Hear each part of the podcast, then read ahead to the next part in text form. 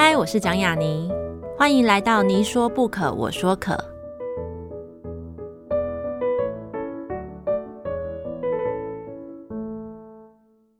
这个节目在爱听听抢先首播，欢迎大家关注我的节目。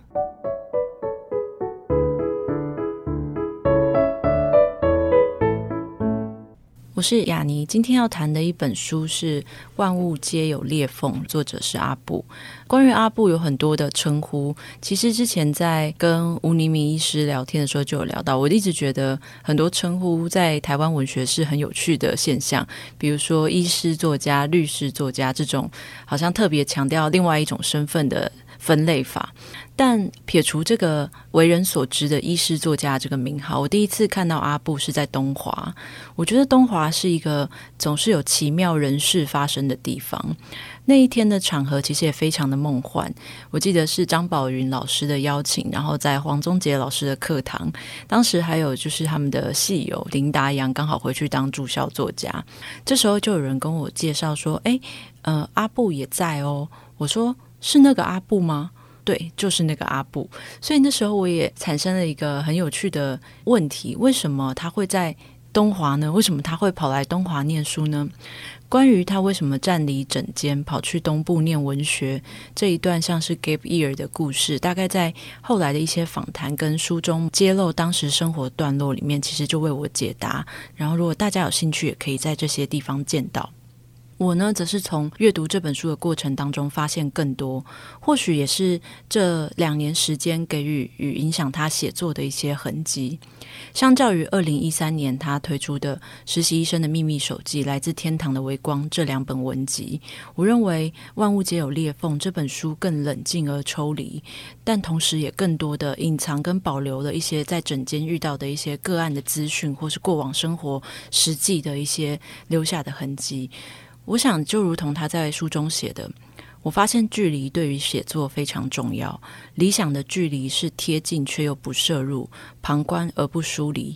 在这样的距离之外，文学的虚构与医学的纪实、自我的情感与他人的痛苦之间，才能错落有致。一段适当的距离，能在形成文字的美感同时，也避免了廉价的滥情。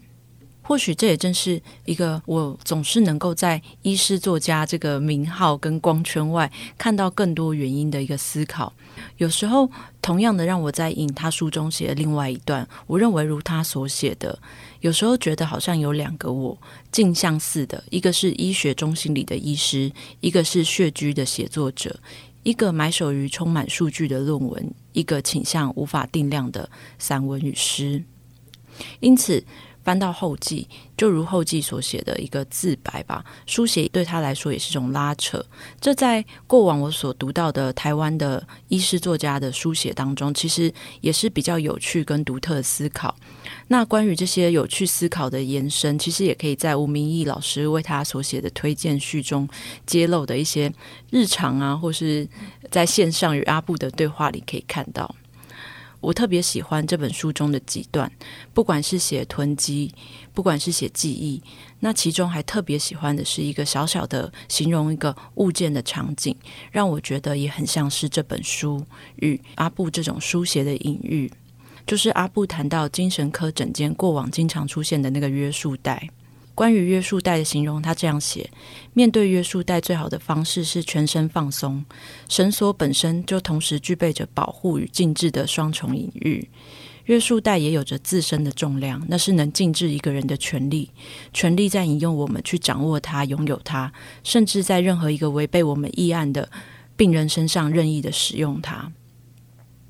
文学，尤其是散文里书写到他人以及他事的那个能力与可能，不也是约束带吗？文字本来就也同时具备着保护与禁制的双重隐喻。困难的并不是虚掷或是滥情，反而是思考跟节制。就如同一开始引用到阿布所说的那个距离，约束带在他的医疗或是在文学里所引发的思考，并不是权力或管教。而是思考可不可以思考怎么失利的一种温柔。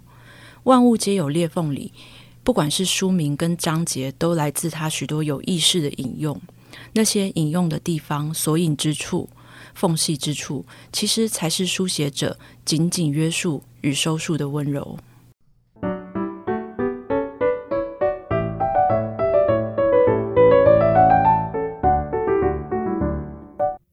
这里是你说不可，我说可，我是雅尼。呃，今天请到的对谈对象是，其实已经出版了新书有一阵子的作者阿布，然后他的书是《万物皆有裂缝》，但因为实在很喜欢这本散文，所以即使过了一个农历年，还是坚持这场对谈要继续这样子。先欢迎阿布好了，阿布你好，呃，大家好。嗯，我跟阿布的第一次见面，其实我刚刚在前面已经揭露了，所以那时候。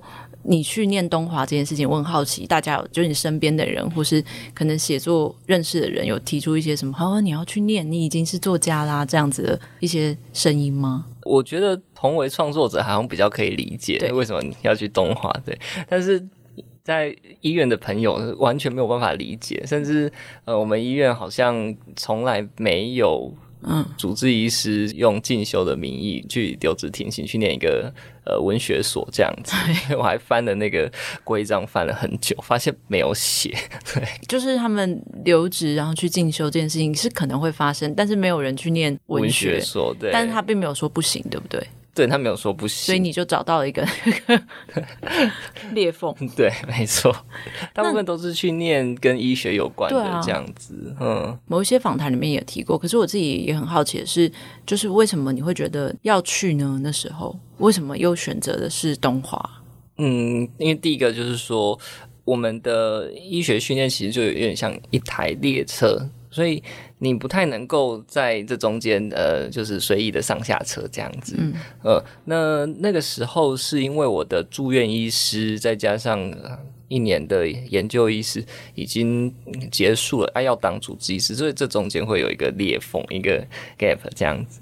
那在那个时候，我就我会觉得有一点莽撞，有一点自作主张的，就直接丢出申请这样子。嗯，但是我们后来我们的科部其实也蛮 nice 的，就让我去念。对，我一直很感谢这件事情。东华其实是一个，就是在之前节目如果遇到东华毕业的作家们，都会不免提到东华的一些神秘的力量。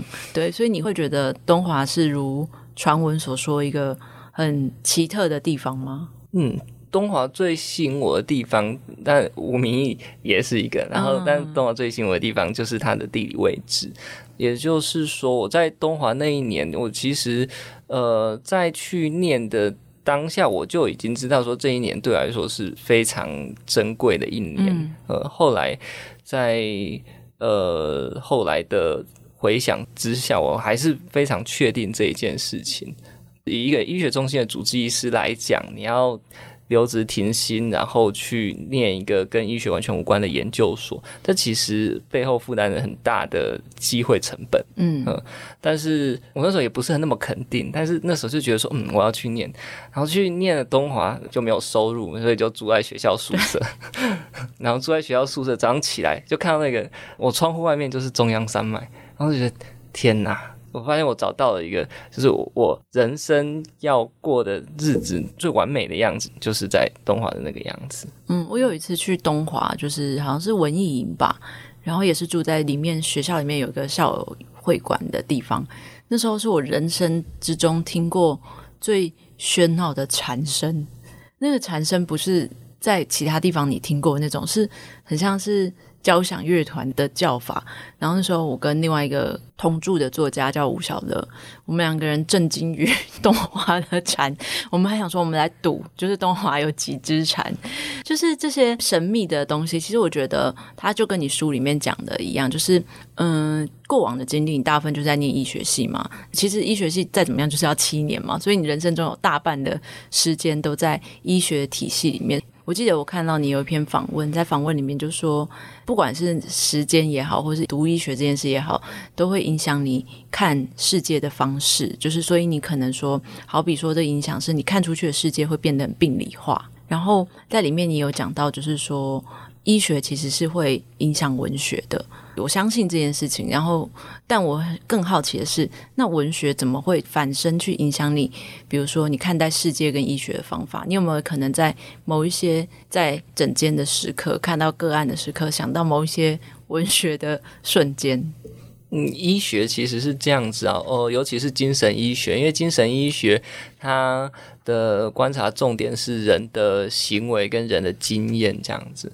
那每个人都会有各式各样的行为，会有各式各样的经验，所以这是非常日常的。但是我们的训练就是要在这个日常里面，把某一些片段截取出来，用医学的名词赋予它新的意义，这样子。所以看世界方式会有一点像套了一个滤镜啊。那这个现在大家对滤镜就非常的熟悉了，悉对，也有 IG 有什么的。那这个滤镜就是一个医学滤镜，你说套上之后看出去的东西其实都是病理化的哦，比如说，诶，这这个人他这样子的在那边自言自语，那有各种可能性，那这些可能性可能都是一些诊断这样子。但是呃，这个是其一啦。那其二就是说，呃，作为一个医师，我觉得也要适度的提醒自己，就是说也应该把这个滤镜有时候要关掉一下。就是这个世界走出医院以后，它其实还是呃一个自给自足的一个世界，它不是只有医学可以去为它命名的。呃，所以说呃，有时候用医学的眼光走出医院去看待呃万事万物的时候，会。觉得有那么一点点的霸道的感觉啊，文学又怎么样影响医学呢？我觉得精神医学算是所有医学的领域里面最跟文学贴近的一个学门，然后。那你说肠胃科可能跟文学可能就有一点远 这样子，那精神医学刚刚讲，它探讨的是一个人的经验哈，文学探讨的其实也是经验啊，只是他们用不同的方式去接触、去讨论这件事情。那精神医学也跟其他医学不太一样，它比较少用像是影像或者是抽血检查啊那些数据化的东西去在临床上做诊断。那我们现在临床上最重要的诊断还是精神科医师的诊断性会谈，所以对于一个坐在诊间的人来讲，哦，他怎么样描述自己的经验，哦，这件事情就是我们最好奇、最有兴趣的。那文学其实也是，文学也是在探讨一个人的经验这样子。所以我觉得文学对我医学的影响，就是说，呃，我会发现其实文学好像在这个社会里面，好像。会有人认为说啊，他没有对这个社会没有什么帮助啊。我跟他讲的这些东西都是虚的，你不会像是呃去科技公司做晶片，或者是做城市设计创业哈，对社会有那么实质的贡献。但文学它有一个很重要的重点，就是说它使用一个我们都认可的符号系统，就是文字，用这个文字去传达或者是揣摩另外一个个体的经验。那这个方式非常的重要，因为你看历史上很多的悲剧，它其实就是一个人他没有办法去理解别人经验到底是什么，会用自己的眼光去看世界。比如说，现在俄罗斯在跟乌克兰大战，当你能够去知道，是说，呃，你这个决定呃会影响多少人，或者是他们的。受苦有多么巨大的时候，我觉得这个决定就不像是在克里姆林宫这样子一个办公室里面，呃，自己呃一个人下的那个决定那么的呃无情这样子，呃，所以我觉得能够呃透过文字去感受另外一个个体的经验会非常的重要，这个是文学后来影响我的。嗯，其实我很同意你说，我觉得在精神医学这件事情，或是所谓精神科，其实是所有的。医学里面最可能靠近文学的呃一个地方，比如说我们现在经常很多人就会谈荣格嘛，其实荣格就是一个艺术家，包含他的文字表述能力，还有包含他绘画能力，其实都是。记得之前就是有时候会看他会画一些他的梦境，他会把它画下来。我想说，那根本就是最厉害的业余画家。我不知道会不会导致某些精神科医师要画画这件事情造成压力。想说我画的这是什么？荣格画的是什么？同样的，我我之前有听过一个念医学的。因为医学，我记得所有的医学系他们自己有一个文学奖，就是医学生文学奖。所以念医学的人，其实那时候就有一个说法，就是考上医学系的人其实是最会写作的人，因为他们什么都要满级分，包含作文也都要就是那样子。所以我第一次去评那个医学生文学奖的时候，我就大惊，我想说，这些人最好永远都不要想到要来写作这件事情，这些人最好就永远就是留在医学这样子。所以同样的，我其实很好奇的是你。在你念医学的时候，你有去接触过文学吗？你有投稿，或是说你可能更早在高中的时候你就有开始写作吗？其实我跟文学的接触其实很晚呢，大概是到大四大五的时候。那、嗯、一般人来说，这其实大学都快毕业了这样子啊。那以前高中的时候，可能就是我我的写作开始很奇怪，就是我写作开始就要提到火车，比如说我高一的时候去参加一个呃人家的网页制作比赛这样子啊，我也不是真正的队员，我就是跟着我朋友，我朋友参加，OK，我就一起去玩这样子。嗯，对。然后那时候，我觉得每一个写作者大家都会有一个呃，就是最原初的感动的那个时刻，然后、嗯、那对我来说就是莒光号。还记得蛮清楚的，可能六十三次莒光号，它经过花莲到台东这一段路哈，那个时候是接近冬天，然后太阳升起来，大概五六点的时候天开始亮，然后火车经过富里大富这一段，嗯、中央山脉开始现出它的轮廓，然后底下就是稻田，稻田上面就浮着一片淡淡的云这样子。好像那个时候，因为火车不好睡，又又很亮，然后那时候就半睡半醒，看到窗外的这些景色，就会觉得有一个完全无法言说的巨大的感动，这样子。那这个巨大感动对十七岁我来讲，这个也太过庞大，嗯，我我完全没有办法用。任何我已知的方式去处理它，那啊我也不会摄影，啊我也不会画画，然后后来我就尝试用文字把它保留下来。那我觉得，如果说我跟呃文学相遇的最一开始，可能大概就是这个，嗯，但大部分的医学系或者是高中时代，我大概都是。一个就是大家脑子里面想的医学系的学生这样子玩社团啊，后或者是去实验室做研究啊，或者是怎么样？嗯、对，其实比较跟文学没有那么的靠近。那大四大五是明确的是发生了什么样事情，让你诶比较开始接触所谓文学或创作？嗯、呃，那个时候就听到我们就是诶有人在讲说，诶我们系上有个学长他是诗人呢，然后说是啊这么厉害，呃那个那个诗人叫金向海哦 是啊 好的。哦，然后我就说这个笔名好特别哦。然后我说学长写，我们对学长都有一个崇拜的一个心情这样。然后学长的写的诗到底是什么东西啊？那我就去买金香海的诗集，哦，现在已经买不到绝版了，那边很贵。所以你还有留着？哎呀，当然还有留着。对，然后就那时候看金香海的诗，就想哇，原来诗跟我以前在国高中课本上面那个。那种填空啊，还会把那个句子标 A B C D，叫你凑来凑去的这样，那样子的诗完全是不同的东西。原来诗原来文字是可以这么有趣哦。那金相海有写散文，对，所以那时候发现哇，原来诗跟散文是可以表达这么多东西的。然后因为金相海很喜欢下雨嘛，所以我就。因为一直看到下雨这个名字就去读，对，然后就去，然后那看下雨就说哇，那更特别，对对，然后就开始一头栽进去这样。所以你其实就是像你写作脉络一样，其实你一开始是先写诗，对对。那你有投过文学奖吗？嗯，其实有，但是就是投那种校内的，或者是、嗯、因为我那时候其实就是 蛮穷，就没有任何经济收入。然后我很喜欢出去玩，所以我的旅费就是必须要自己去打拼，不管是、嗯、呃奖学金或者是文学奖奖金。所以大概从大五大六那几年，我就疯狂的投文学奖，嗯、就那种地方文学奖，然后到处乱投这样子。大概就从那时候开始乱投文学奖，哎。刚刚提到医学生文学奖，好像我们那时候也有，对，嗯，对，可是好像是规模比较小啊。我有投过，真是非常年轻的一个回忆，这样子。但我我觉得，其实这也提到一个文学奖有趣现象。其实我后来发现，就是文学奖好像其实是很实用的东西，因为我后来发现，在所有我同代跟前后代一两代的人，文学奖都经常是他们旅费来源。对 我想说，嗯，我自己好像也是，诶，就是我记得好像我第一次拿一个比较大的奖的时候是教育部的奖，然后我那时候刚好在中国交换，然后我就去西藏，就是我的西藏旅费是来自 文学奖，然后就是觉得要感谢的人就是教育部吧，所以其实这是一个文学也很现实的一件事情，就是它看似其实。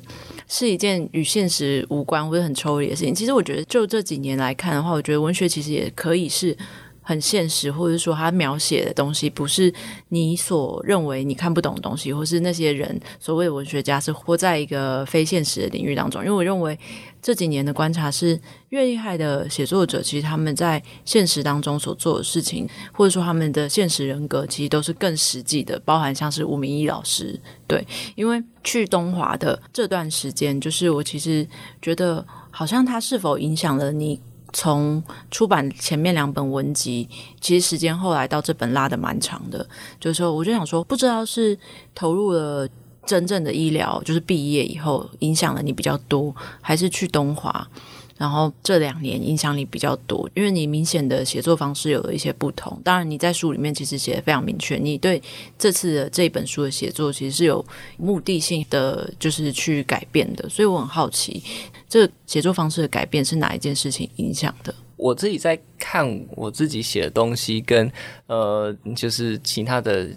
医疗专业的写作者来讲，嗯、我觉得有一个蛮蛮大不一样，就是我很喜欢写跟医学知识有关的东西。不管是我从在写实习医师的秘密手记的时候，就已经有这样子的呃，我我可能没有意识到这件事，但是那时候我就已经很喜欢写，包括药物背后的机转啊，或或者是说开刀方面的场景这样子。嗯、我比较没有在写呃跟。病人有关的故事，但是那个时候，我其实就是如果说比较眼尖的读者会发现，我前面两本书其实完全没有写到精神科。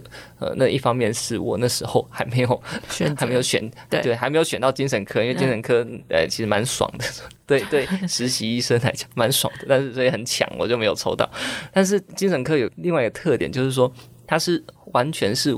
活在两个人的脑子里的，嗯，他并不会说哦，我真的实际上看到一个呃开刀房的场景，或者是看到一个呃眼底镜里面的一个眼底的图像这样子，没有，那其实都是病人的描述，医师听。如果是这样子，对我一个很喜欢描绘场景的人来讲，嗯，那这个东西到底怎么写呢？对。那第二点就是说，当我。开始进入到住院医师，快要变成主治医师的这一段时间，我意识到说，哎、我就是一个在医疗上面会做决定的人，哦，所以我的脑子里面会被很多事务性的东西给充满。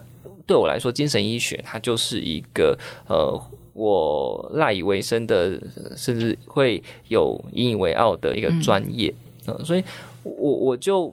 有一点抓不住那个距离，因为如果要写作的话，好像会需要一个特定的距离。对，那我在实习时或我在呃苏瓦季兰的那两年，其实我大概都是会维持一个距离，因为有人帮我做决定，嗯，我就只是在旁边看，然后有点打杂这样子，嗯，对，所以那个时候的我，其实可以比较可以用旁观的角度去写我看到的东西，嗯，但是。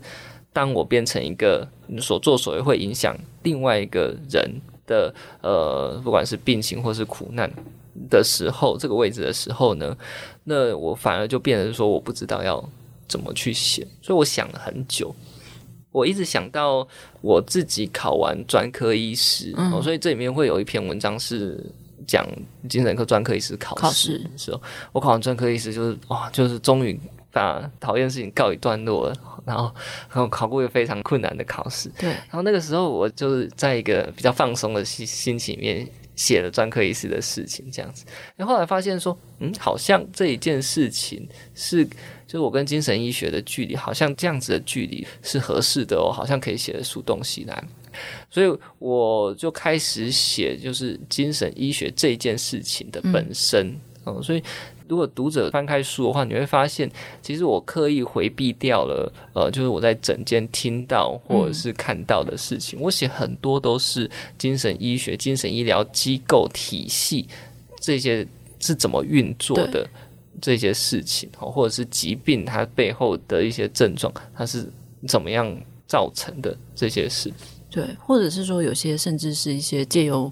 看一种名词或看一种物件的方式切入的，像我自己就很无聊，就是想说，那我我来看看有出现过多少真实的人，其实好像只有一个，诶，只有一个那个 F，就是看到灯泡的那个故事，是他很明确的像是一个人，但是他也是一个被隐身，或者说这个事情其实会发生在。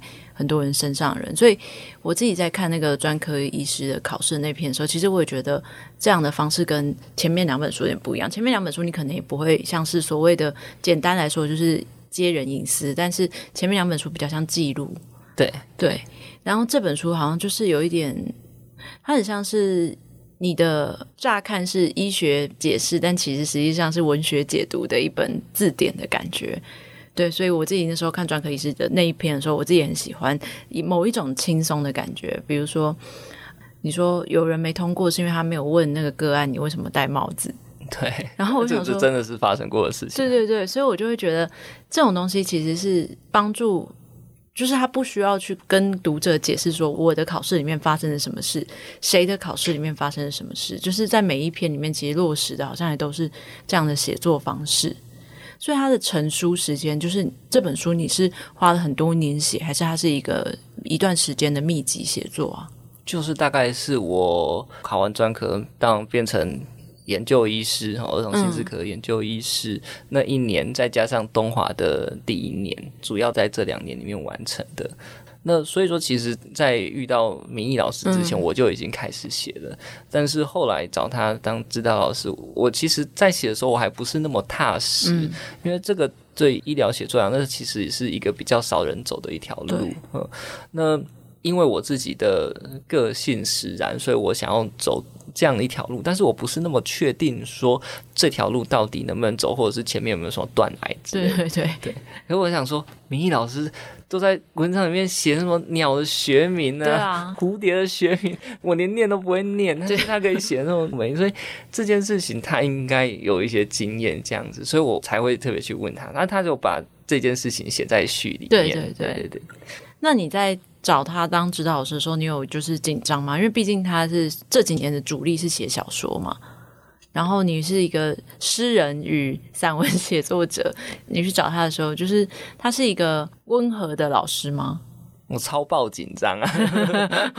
我想也是哎，对，因为第一个我我本来就很仰慕他，对，所以你会面对一个大偶像在你面前，活生生的这样子。那第二个就是说，接触明义之后，就会发现说。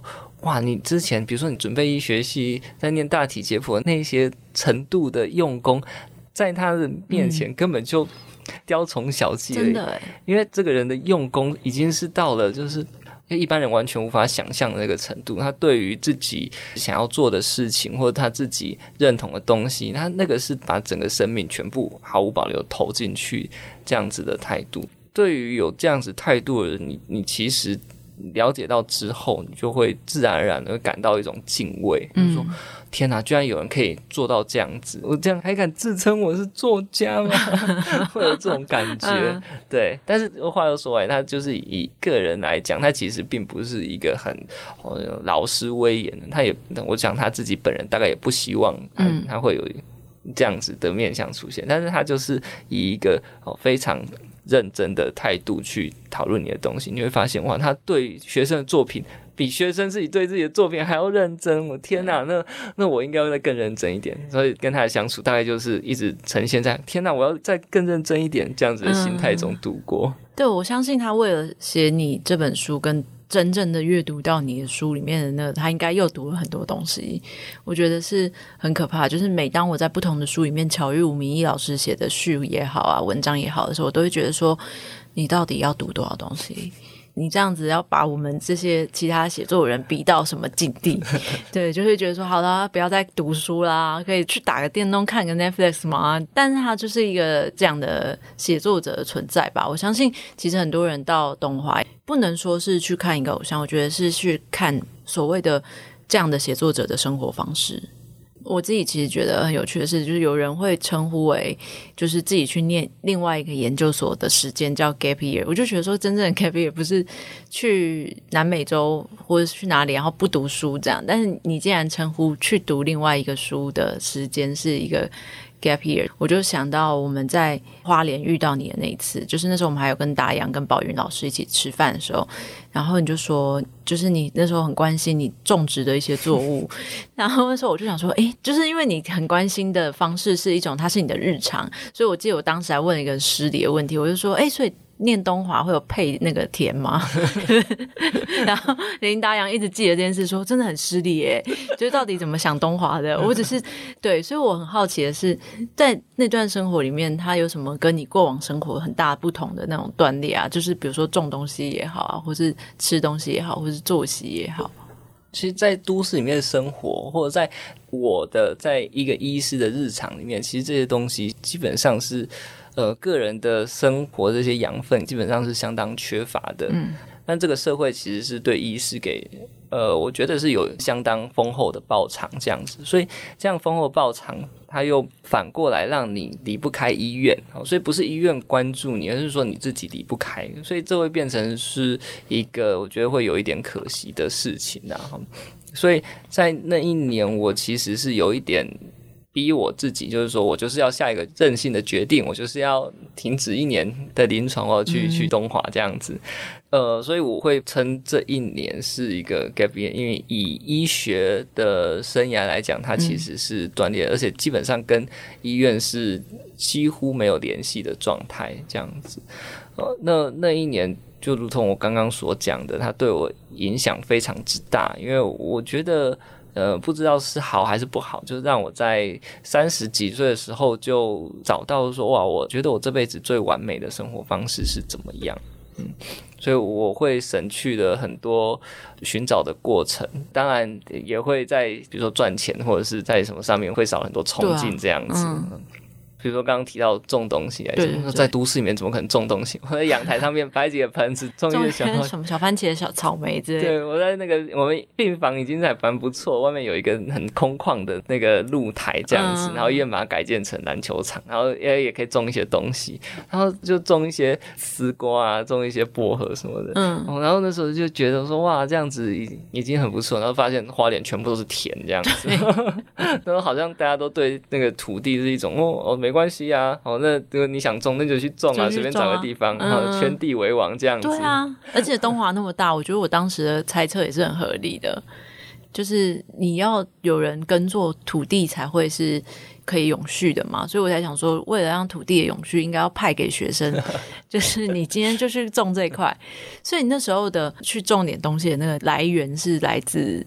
本来就很喜欢，嗯，就种东西这样，只是我一直没有这个机会，在东华就狂种，然后就你会就会发现说，哦，原来。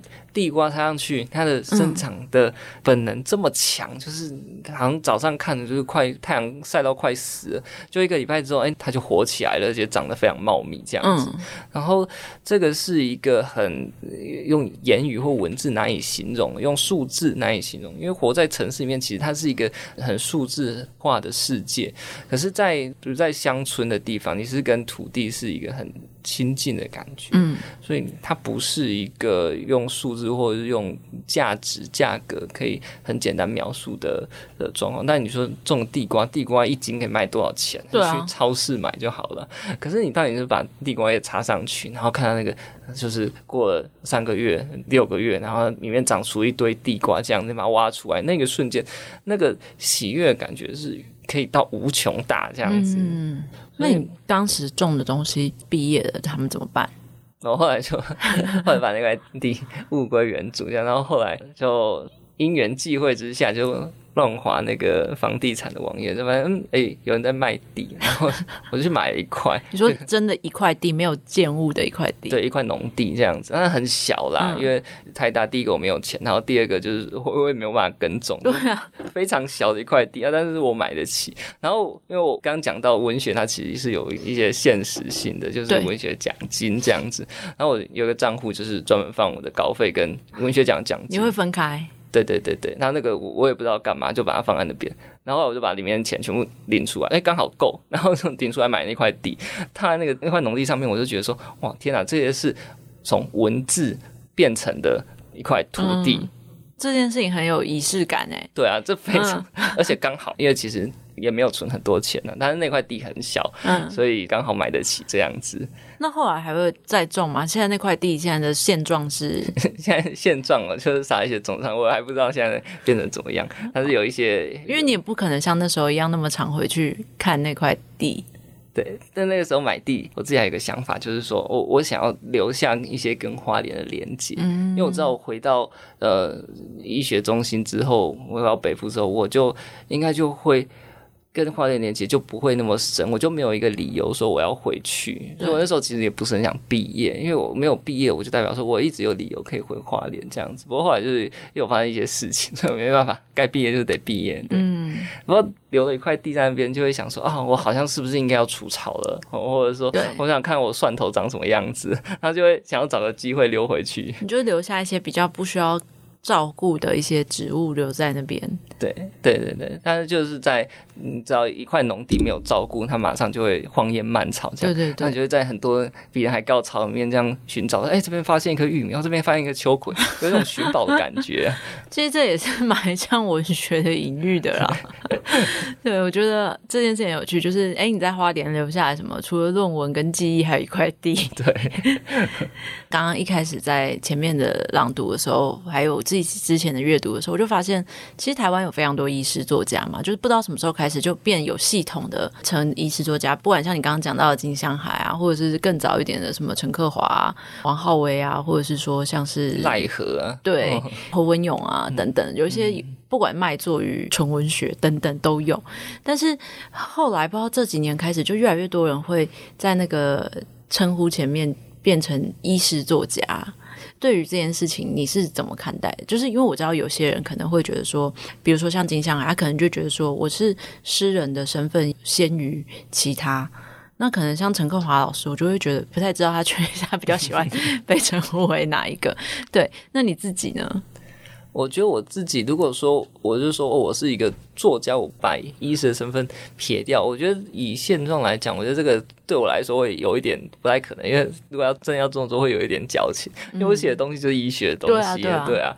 但是金相很可以，可以啊，因为他完全没有在碰医学的东西。他在写诗的时候，他就是完全的一个诗人这样子。但是他在临床的时候，我想相信他就是完全就是一个医师这样，他就可以分得很开。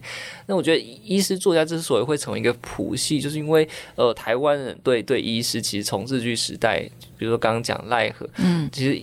医师这个身份在台湾的历史上就有一个特殊性，这样子，嗯，那所以医师作家，我觉得我们社会会给这样一个身份更高的期待，对，对，甚至更低的要求，这样子啊。嗯、那医师作家对我自己来讲，你要用什么样的态度或角度去看医学这一件事情？其实每个人都会不太一样，比如说。侯文咏的角度跟金向海的角度就会很不一样。嗯，同样是领有医师执照的作家，那你其实里面的变异性会非常的多。嗯，那到底适不适合把所有领有医师执照或医学院训练出来的作家归在同一类？诶、欸，这个就是文学研究者一个可以去思考的一个问题。对对，不过没有办法否认啊，我觉得有医师执照我也在写作，对，对，你要说我医师作家可以啦，可以。对，但是我会自己心里会希望说，我在写作的时候，我可以超越呃医师的这个身份，嗯，或者是在超越医师的可以说是阴影，然后自己。就用文字去说我自己想说的故事。嗯、对，我之前一直在想说，会不会医师作家们就有年会，然后大家就会聚在一起说：“哎，你的医师执照的那个证号是多少？”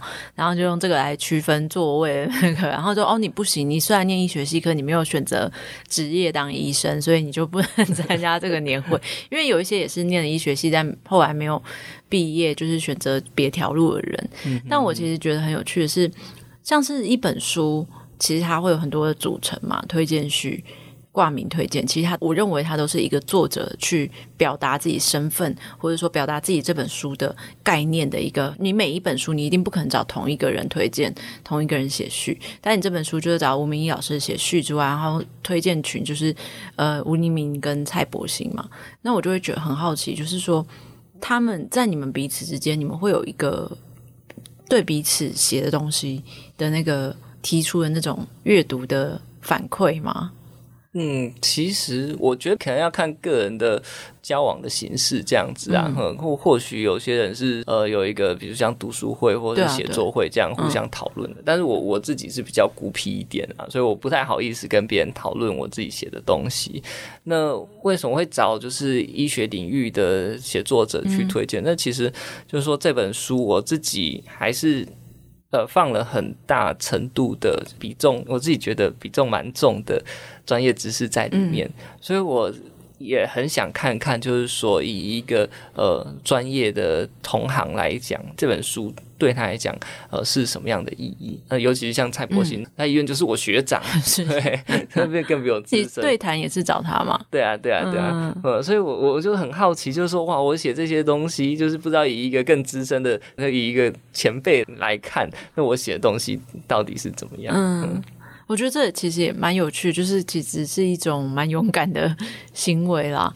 但我在里面，就是我看到，呃，不管是你自己在后记跟文章间，然后还有包含你的书名跟你的那个各集名的，都是某些有意识的引用。然后跟吴明义老师的讨论里面，其实也提到非常多，呃，其实西方的医师作家们。对我自己很好奇的是，你有在这些阅读的过程当中有一个。受他影响很深的作品，或者说一个这样子的作家吗？以这本书来讲，我觉得好像没有一个，就是那么一个影响我的作者。但是我在里面引用了蛮多书，所以如果说大家有兴趣的话，可以翻开书面去看齁。那它里面有人类学的。对、哦，社会学的哦，然后有一些经典，比如说妇科哦，古典时代疯狂史哦，那也有一些是现代的，就是放了很多的呃药理学或者是电刺激等等的，嗯、像是那个呃正午恶魔安德鲁索门哈，他自己本身是一个心理系的教授啊，他自己本身有忧郁症的病史这样子，那也有比较文学的，比如说像廖迷的书哈，对。对，所以。你会发现，呃，就是我在这本书的准备过程中，我其实读的大部分不是文学，对，那大部分其实是社会科学的书。那这些社会科学的书都尝试用他们自己的专业寻找一条路去探究精神医学到底是什么。嗯，既然可以用人类学去探究，用社会学去探究，为什么不能用散文呢？嗯，所以我就想说，那能不能用散文？所以。这本书它其实在想要的并不是记录，所以你刚刚有提到说前两本书，呃，就是记录的色彩很重，我完全同意，因为我的文学写作它一开始想要做的就是说记录。嗯，尤其是散文，然后就是一个十六、十七岁的少年在搭火车，嗯，我想把这个感动记录下来。好，所以在那个时候，我并没有意识到说我要用什么角度去写。但是到后来越写越久之后，我就会开始想说，那除了说我就是做记录以外，我还可以做什么事情呢？尤其是我已经钻到精神医学领域这么深的地方的时候，呃，我是不是能够再回来去？问这个，提出这个问题，然后精神医学到底是什么？人的受苦，精神上受苦到底是什么？这样子的问题。在看这本书的时候，读完以后，我才再看回封面嘛，因为我一直不懂为什么封面有一艘船跟床，然后后来想说，应该是在疯人船那篇。里面这个意象吧，然后后来它下面就确实是引述了就是《疯人船》这一篇的段落。其实我一直觉得，从几年前的林奕涵的那个事件的时候，林奕涵在他出书之前，他有一段影片，其实在网络上流传的更多，就是他结婚典礼的致辞，嗯、就是成为一个新人这件事情。嗯、那人跟新的人还有正常这个讨论就开始在他。之后变得很多，包含西方的著作，就是也被翻译进来，等等，包含就是新的小说《正常人》这件事情，等等。但是我就会想，这个正常定义，然后等到读到你这本书，就是从一个比较精神医学的专业的角度去谈。什么是正常？我就觉得更有趣。就像你那篇里面，呃，《疯人传》这篇里面有提到说，对于精神医学来说，呃，其实并没有外界想象中那么执着的认定正常与否，因为医师不是法官嘛，所以医学不是给予好或坏评价。但是就因为如此，然后你在里面有提到说，诶，如果这样来讲的话，如果真的要用这个词语正不正常来去区分的话，那你去离开医界，然后跑去念书，是不是也不正常？不正常啊？对。所以就是这个讨论，所以我才会很想要跟你在最后讨论这个东西。就是那你觉得正常的定义是什么？那不正常定义什么？同样，其实就像你讲到的，其实这个定义一定会流动嘛。古代我们现在看到的某些病患啊，或某些个案，他可能在古代是某些通灵的人。嗯，我就后来也是觉得哦，很有可能。对，所以。除了你自己的想法之外，也想要知道说，那精神医学里面去认定的那个正常，它的那个阈限是在哪边？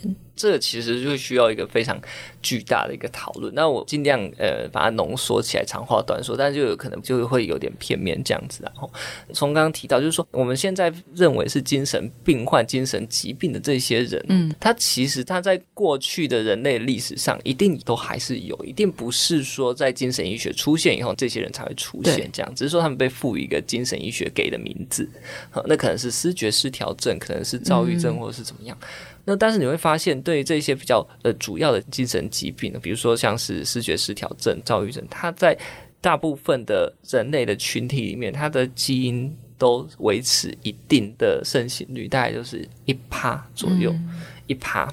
呃，爱斯基摩人、黄种人在欧美、在南美洲，他在哪里，它都是一旁上下会浮动这样子。